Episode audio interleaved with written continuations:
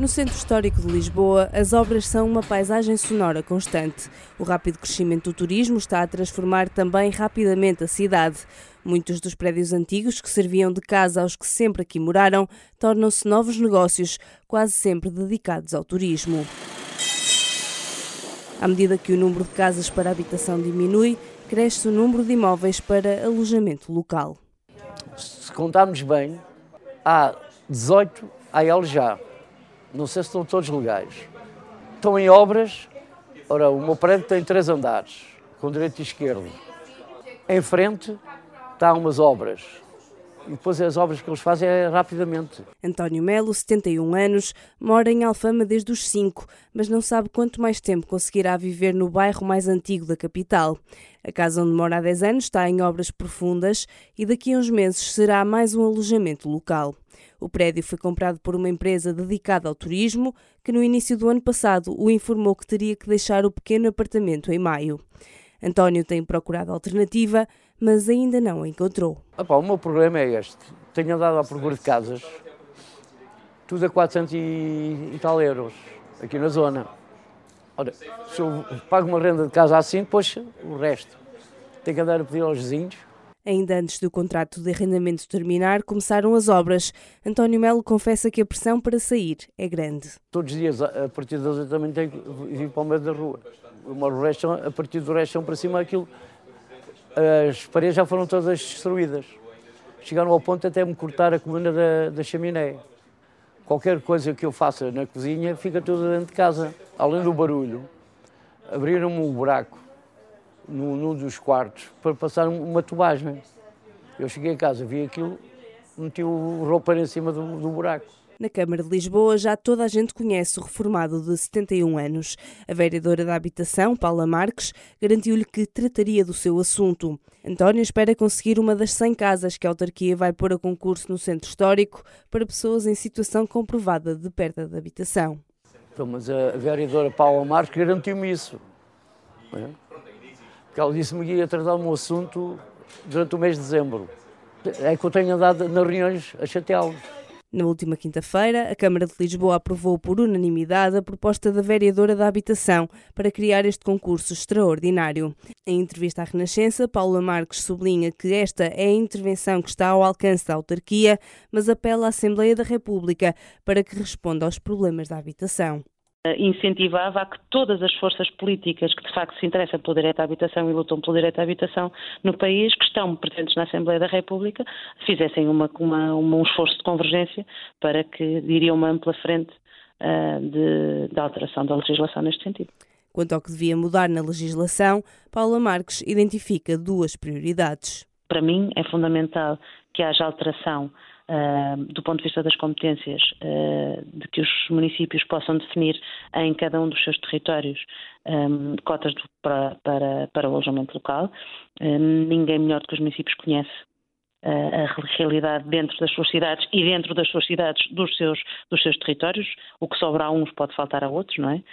E depois, por último, a alteração do, da lei do arrendamento urbano, na perspectiva de contratos de longa duração com, com arrendamento acessível, naturalmente. Esta, esta ideia de que uma família, ou seja ela de que condição socioeconómica for, tenha a sua vida a prazo de seis meses ou de, ou de um ano, é, é, para mim é inconcebível e, portanto, a estabilidade dos contratos de arrendamento é fundamental. As histórias repetem-se um pouco por toda a capital, com maior incidência no centro histórico.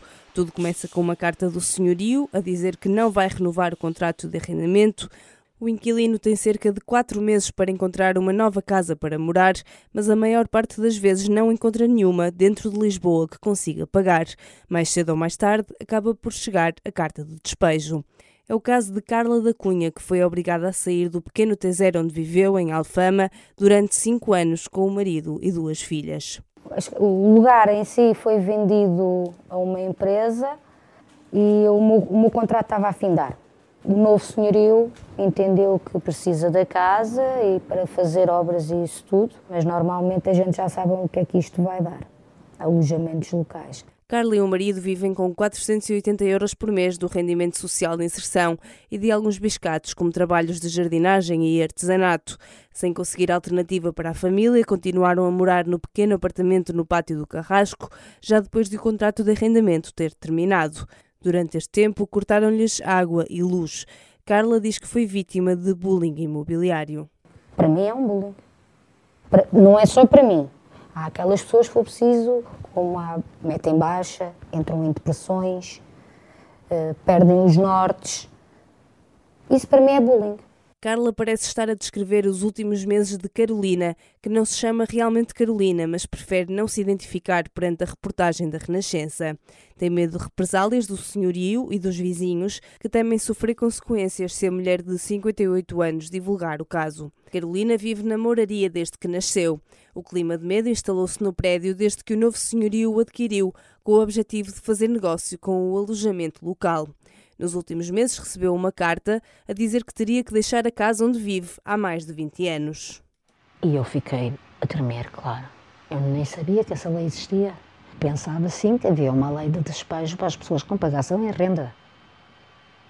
Agora, para as pessoas que pagam a renda a tempo e horas, lhes mandam uma carta destas, é um balde de água fria, porque eu não ando a trabalhar com leis.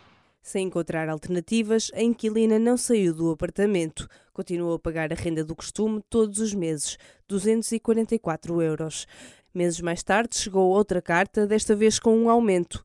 Carolina tinha que passar a pagar uma renda de 825 euros, mais do triplo do que paga atualmente, por um T0 com cerca de 50 metros quadrados. Quando procurou ajuda, disseram-lhe que era bullying do senhorio, que não cumpriu prazos e viu o contrato ser renovado automaticamente.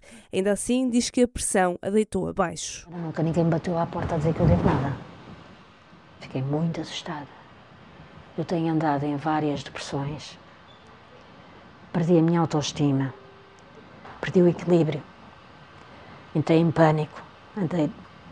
Tive que me tratar do síndrome de pânico então, hoje tenho um medicamento para tomar todos os dias.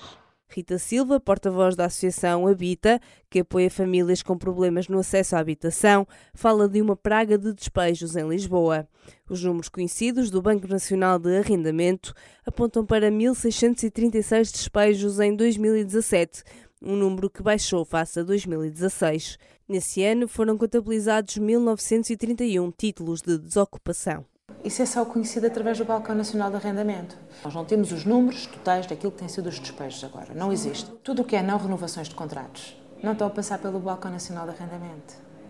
Tudo o que é pessoas que abandonam as casas porque os senhores fizeram pressão e que as pessoas nem sequer conseguiram lutar, nem não, não vai pelo Balcão Nacional do Arrendamento.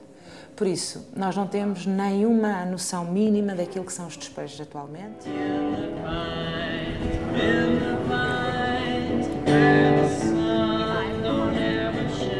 Hoje, Carla da Cunha vive com a família em Marvila, numa casa provisória da Proteção Civil, cedida pela Câmara.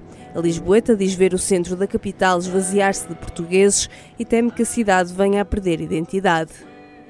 Lisboa não era assim, Lisboa tinha alma. Lisboa era, olha, agora. Ai, eu gostava de ver, se não houver aqui ninguém, como é que vai ser as marchas? É com os turistas? ou então com as pessoas mais idosas aqui dos bairros. Aquelas que não conseguem, as empresas não conseguem tirar. Aí eu também gostava de ver as senhoras com os andarilhos e com as cadeirinhas de rodas. Os moradores com quem a Renascença falou esperam o concurso anunciado pela Câmara de Lisboa e torcem para que uma das 100 casas com rendas acessíveis lhes calhe a eles.